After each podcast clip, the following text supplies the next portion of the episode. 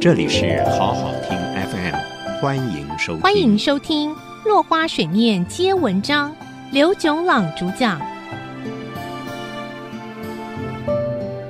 今天我们谈赚钱和做好事可以携手并行。在讨论有创意的资本主义这个观念之前，我们可以先来谈谈社会上的慈善公益活动。在共产主义的经济系统里头，或是在《礼记·礼运大同篇》描写的大同世界里头，经济的阶级是不存在的。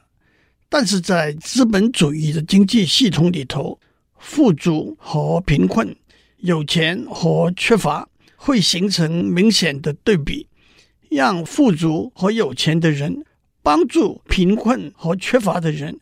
是政府和民间慈善公益团体的功能。对政府而言，这是责任；同时，政府也有公权力，透过赋税等制度，把取自富人的资源用于纾困减贫。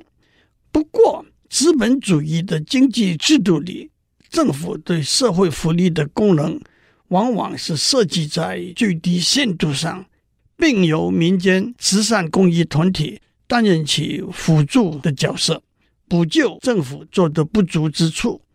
他们可以有很多不同的目标和较大的空间，同时也会比较有效率。但是资源主要来自个人和企业的捐献和政府的补助。撇开政府所扮演的角色不谈，我们可以说。在资本主义经济系统里头，企业和慈善公益团体扮演两个不同的角色。企业的目标是赚钱，to do well；慈善公益团体的目标是做好事，to do good。他们可不可能同时扮演这两个角色，又赚钱又做好事呢？其实这不是一个崭新的观念。不过近年来，两个比较新的想法和做法引起大家对这个观念更多注意。第一个就是前面所提过的有创意的资本主义。我对这个名词的解读是：为了赚钱而做好事。In order to do well, let us do good。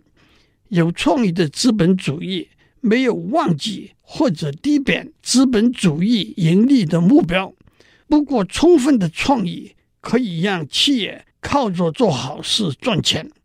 另一个就是社会企业 （social enterprise），我对它的解读是为了做好事去赚钱。In order to do good, let us try to do well。社会企业以慈善公益为使命。但是不依靠捐赠和补助，能够经由商业的经营获得永续支持自己的慈善公益使命。事实上，有创意的资本主义和社会企业这两个观念不过是一体两面而已。把这两个观念合起来，加上环境保护的观念，就有企业有三条底线的说法。一条是财务的底线，一条是社会责任的底线，一条是环境保护的底线。二十一世纪的企业应该在这三条底线都得到很高的评分，这是三条相辅相成的底线。足够的创意可以带来三赢的局面。下次我们讲有创意的资本主义的例子。